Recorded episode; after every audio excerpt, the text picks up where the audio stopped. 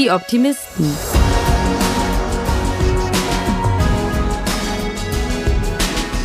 Der Podcast aus dem Eisele Verlag.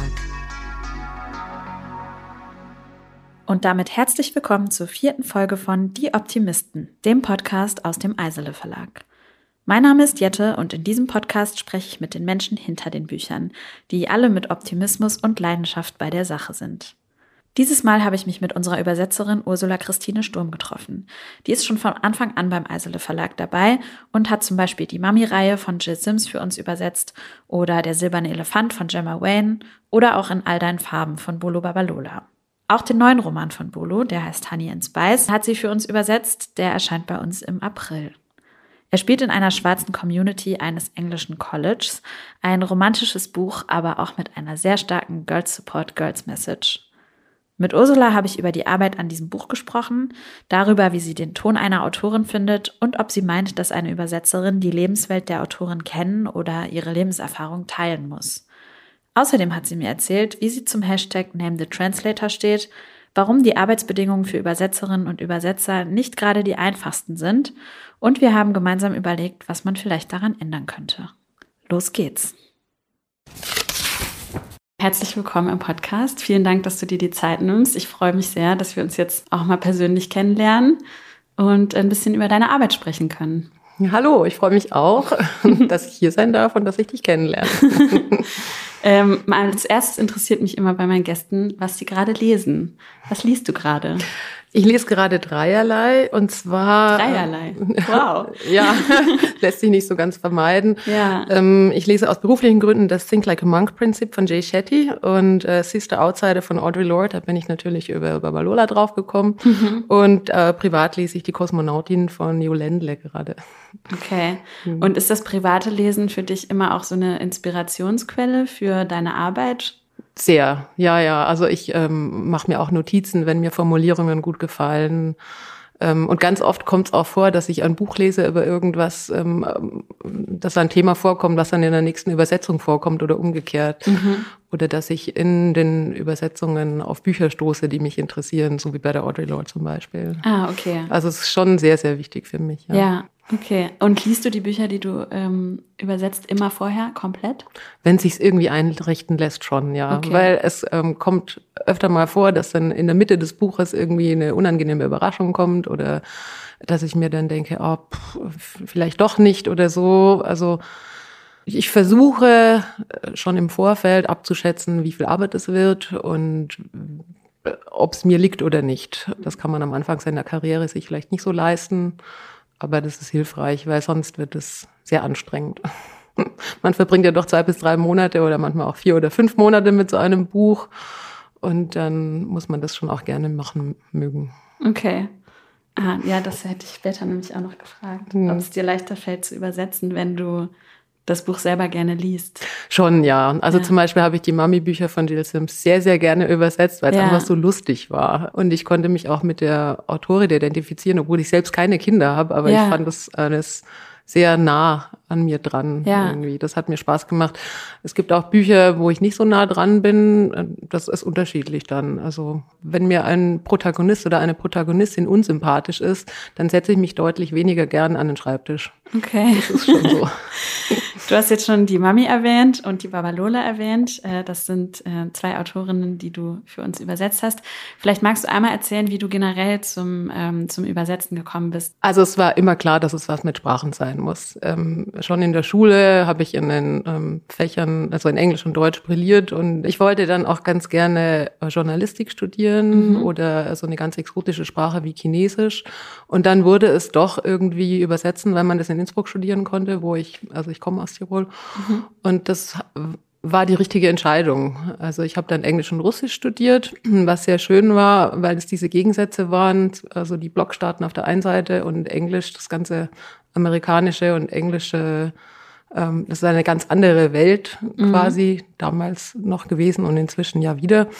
Und ähm, ich habe einfach immer schon diese Faszination an der Sprache gehabt. Und ich finde es ganz faszinierend zu sehen, wie Sprache funktioniert, wie ähm, welche Werkzeuge verwendet werden, um bestimmte Dinge auszudrücken und dass es auch manchmal bestimmte Dinge einfach nicht gibt in bestimmten Sprachen.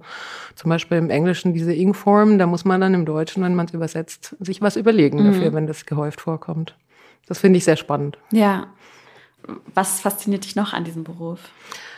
Dass ich fürs Lesen bezahlt werde. Kleiner Scherz.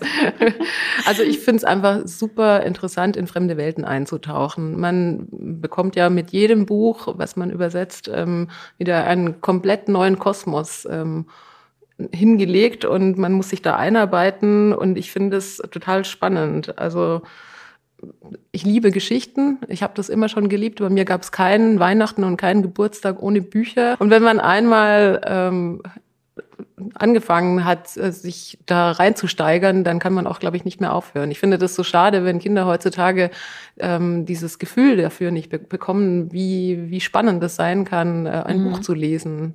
Also ja. natürlich ist es genauso spannend, sich im Kino einen Film anzuschauen, aber die Welten, die im Kopf entstehen beim Lesen, ist nochmal ganz was anderes. Dann ähm, sprechen wir gleich auf jeden Fall noch ein bisschen intensiver über die Arbeit selbst, also wie das Übersetzen für dich so vonstatten geht. Ähm, aber vorher habe ich immer so zum besseren Kennenlernen und äh, zur besseren Einschätzung die Rubrik kurz gesagt. Mhm. Introvertiert oder extrovertiert? Je nachdem. Je nach was?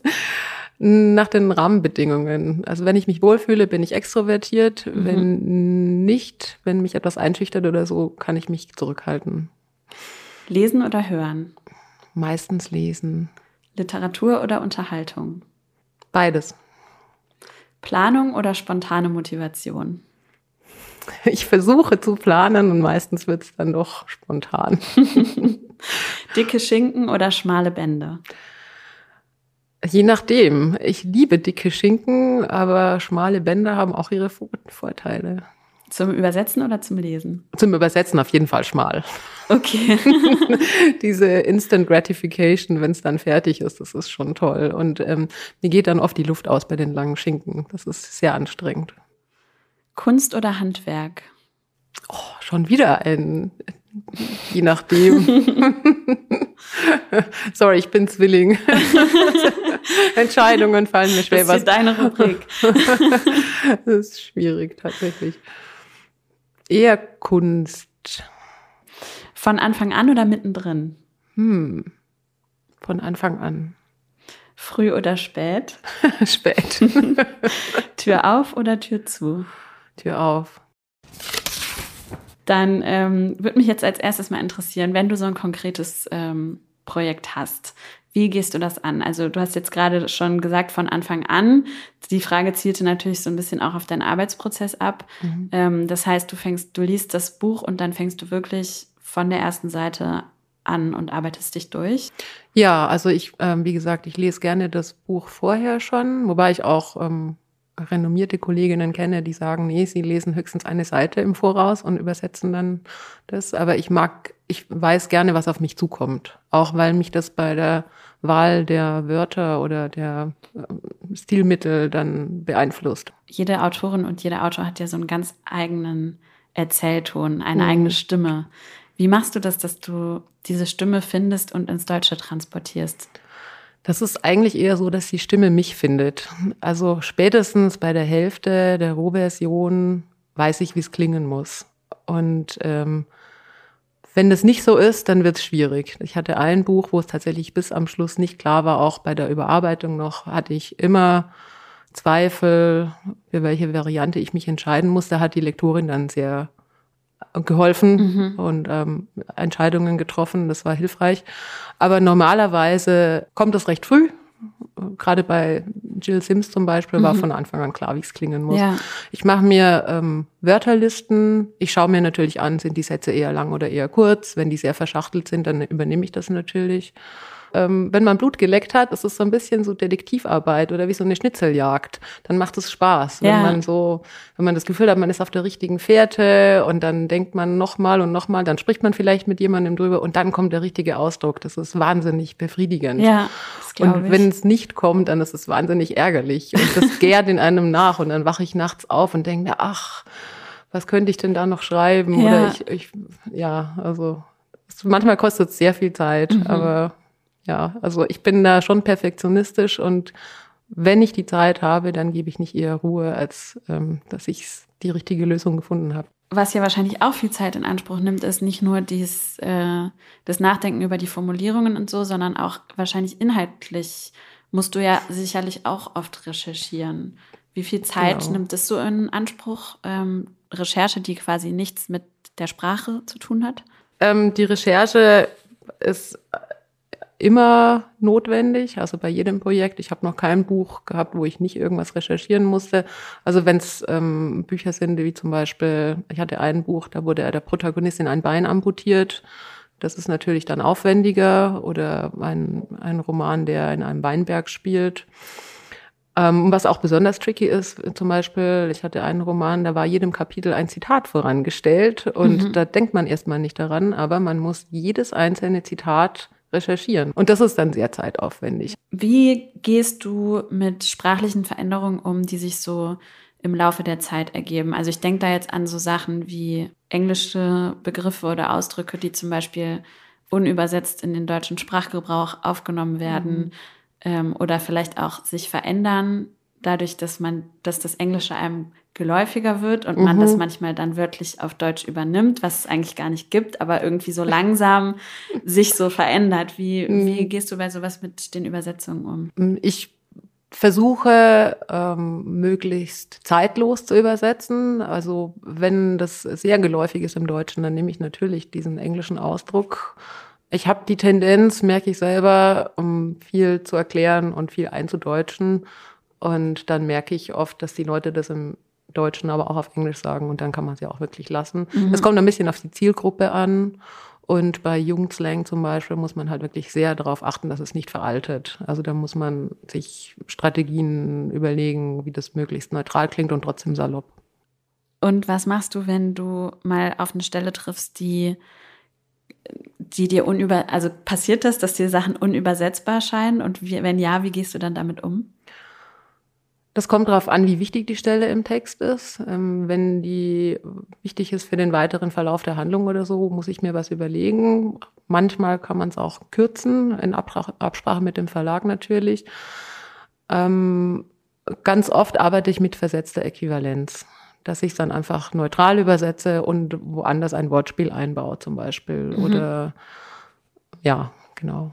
Und passiert dir das auch, dass manchmal eine Stelle für dich einfach keinen Sinn macht? Oh ja. Oder du irgendwas einfach nicht verstehst, was jetzt gesagt werden soll? Natürlich, dann muss ich meine Muttersprachlerinnen, Freundinnen ah, äh, okay. fragen. Also ich habe da sehr viel Korrespondenz am Laufen. Ich hole verschiedene Meinungen ein und genau, meistens ergibt sich's dann. Und wenn es wenn sich's gar nicht erschließt, dann versuche ich tatsächlich den Autor oder die Autorin zu fragen. Und ich habe die Erfahrung gemacht, dass die Autorinnen und Autoren das wertschätzen, wenn man sich interessiert Total. und wenn man nachfragt, weil sie das Gefühl haben, ernst genommen zu werden. Ja. Das ist auf jeden Fall besser, als irgendwas hinzuschreiben. Ja. Ich lerne ja auch was dann. Mhm. Ja. Das ist immer gut. Ähm, dann kommen wir mal zu einem Thema, was vielleicht nicht ganz so bequem ist, aber äh, wo ich die Gelegenheit auf jeden Fall trotzdem gerne nutzen wollte, mit dir darüber zu sprechen. Ähm, vielleicht einfach erstmal ganz allgemein die Frage, fühlst du dich als Übersetzerin mit deiner Arbeit ähm, genug wertgeschätzt? Bei Eisele auf jeden Fall. Schön. also ich kriege einfach sehr viel positives Feedback hier. Ja. Äh, das finde ich ganz toll, dass man gelobt wird für seine Arbeit. Das ist nicht selbstverständlich. Mhm. Es gibt Verlage, da bekommt man, wenn man das Buch abgibt oder das Projekt abgibt, nicht mal ein Danke ist angekommen. Mhm. Das ist selten, aber es kommt vor und das finde ich halt sehr ärgerlich. Jeder hätte gerne eine Reaktion mhm. und im Idealfall Wertschätzung für seine ähm, Arbeit. Wenn man sich in der äh, Buchbubble so ein bisschen auch nur ansatzweise bewegt, bekommt man auf jeden Fall mit, dass es sehr viele Übersetzende gibt, die für ihre Rechte kämpfen, mhm. also Stichwort Urheberrecht, für ihr Geld kämpfen ja.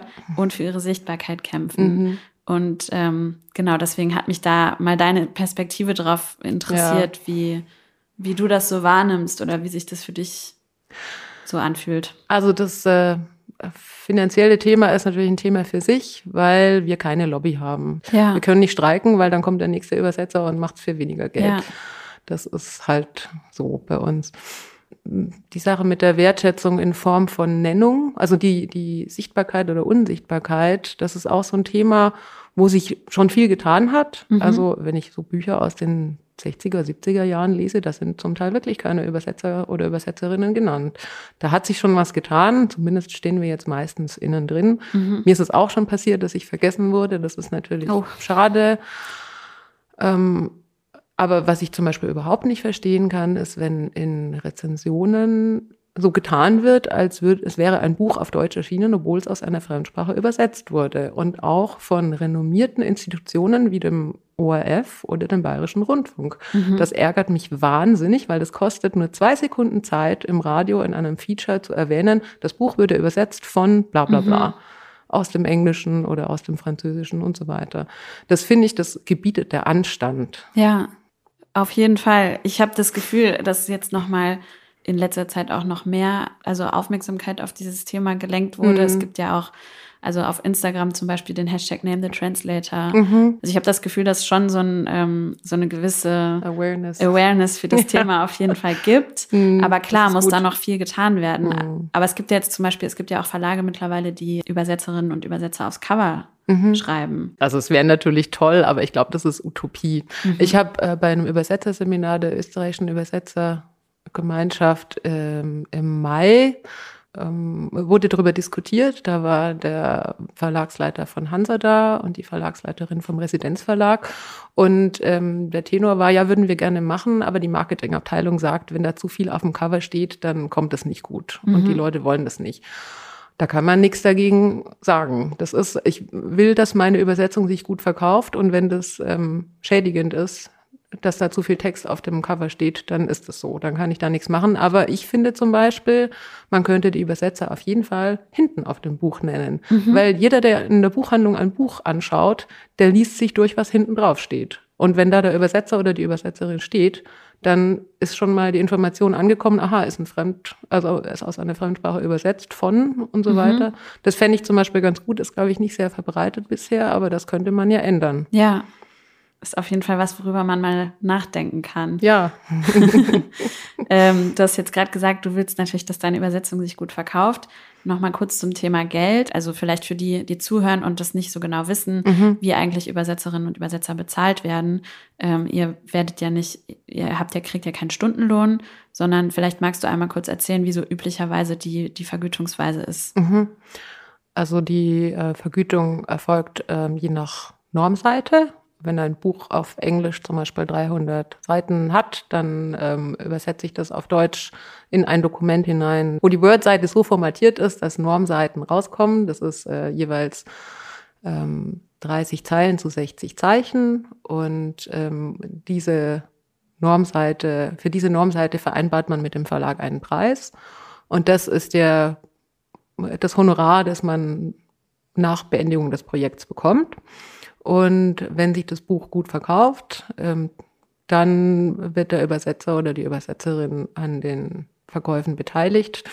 Diese Beteiligungsschwelle war früher sehr hoch. Als ich angefangen habe, lag die bei 100.000 Büchern. Inzwischen ist es deutlich niedriger. Also ähm, es wurde bei manchen Verlagen runtergesetzt auf 8.000 Exemplare. Das heißt, ab dem 8.000 und ersten Exemplar werde ich an den Verkäufen beteiligt. Bei manchen Verlagen ist es ab dem 5000 und ersten oder ab dem 3000 und ersten. Mhm. Das ist natürlich schöner dann. Ja. Und äh, die steigt die Beteiligung üblicherweise? Tatsächlich äh, kommt es auch die Verlage an. Also ich weiß von sehr renommierten Verlagen, die, wenn sich die Bücher sehr, sehr gut verkaufen, die Beteiligung dann runtersetzen für die Übersetzer. Meinst du, das ist, ähm, also soll das Gleichheit schaffen oder, oder Fairness? Also, dass, dass quasi die, die Sachen übersetzen, die Unterhaltung sind oder sich gut verkaufen, so. ähm, vielleicht äh, als Ausgleich. Genau, für ja. die, die vielleicht Literatur übersetzen, mhm. die vielleicht teilweise auch schwieriger zu übersetzen ist, aber die sich halt nicht so gut verkauft. Ja, bestimmt ist das das Argument der Verlage, aber natürlich ist es für die Übersetzer trotzdem ärgerlich. Ja. Wenn sich ein Buch sehr gut verkauft, dann wollen die natürlich auch sehr gut beteiligt werden. Ja.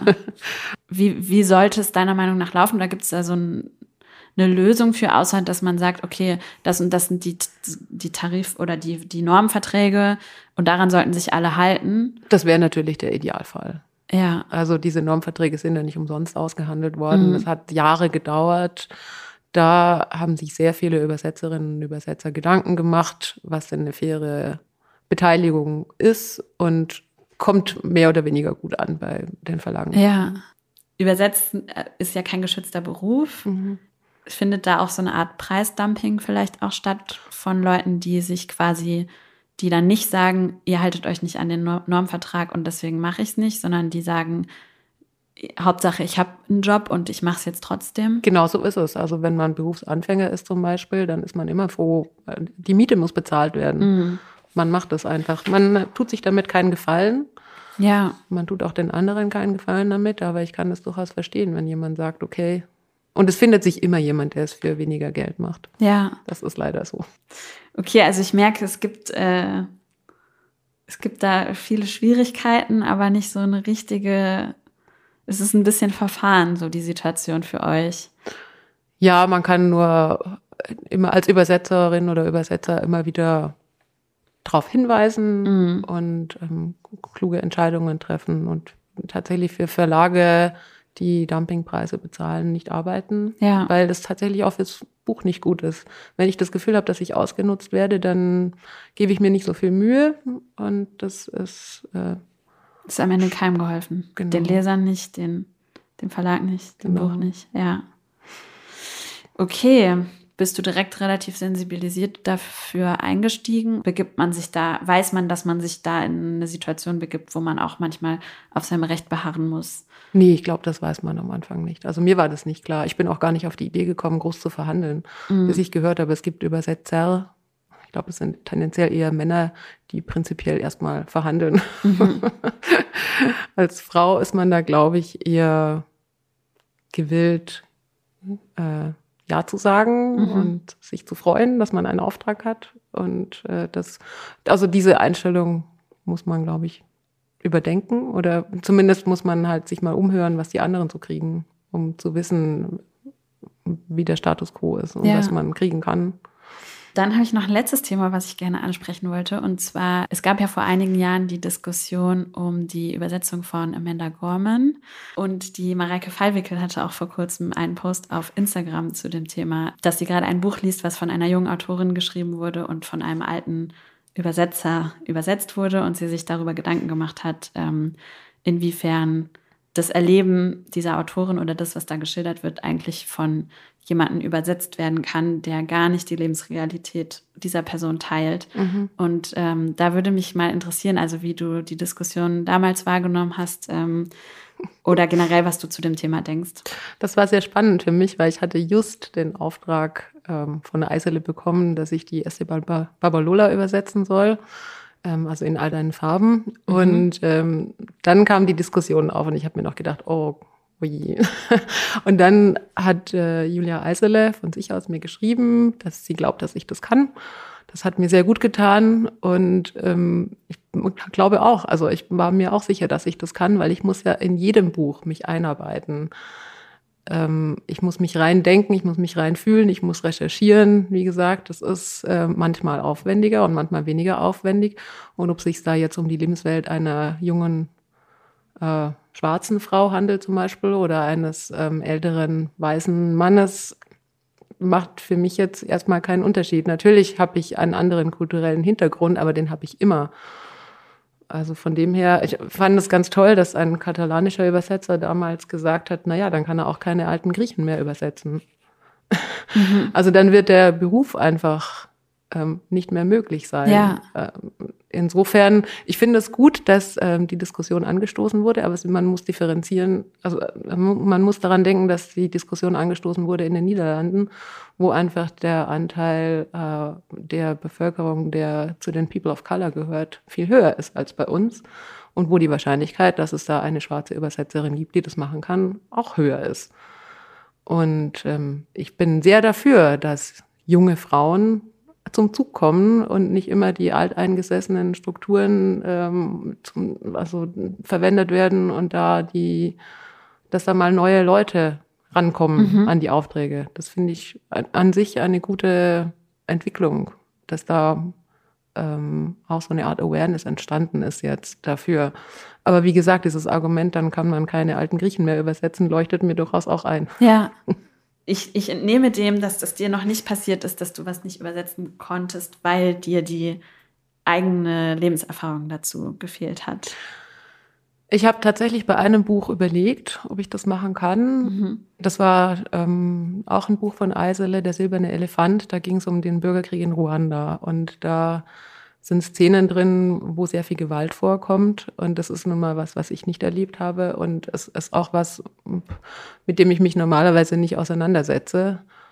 Das war so ein, ein Buch, wo ich überlegt habe, ob ich das machen möchte. Mhm. Und ich fand es dann aber gut, das zu machen, weil das auch sichtbar gemacht werden muss. Und ähm, wenn man sich auf der Sprachebene mit dem Text auseinandersetzt und bei einzelnen Wörtern überlegt, wie man es rüberbringt auf Deutsch, hat man diese Distanz ähm, dann vom Inhalt. Mhm. Aber es war schon so, dass mich dann im Nachhinein die Szenen eingeholt haben. Und mhm. also das war so, was mir so ein bisschen zu denken gegeben hat, aber es hat funktioniert. Also ja. Ich bin froh, dass ich es gemacht habe. Ja, genau. Sehr gut. Aber das war so ein, ähm, ein äh, Buch, bei dem ich überlegt habe, ob, ob ich in diese Welt jetzt eintauchen will. Ja.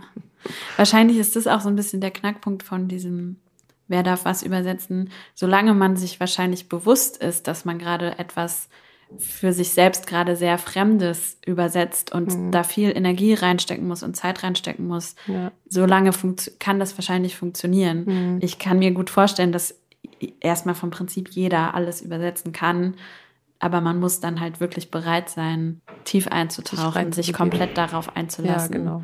Ja, okay, spannend. Meine Abschlussfrage, äh, was stimmt dich gerade optimistisch?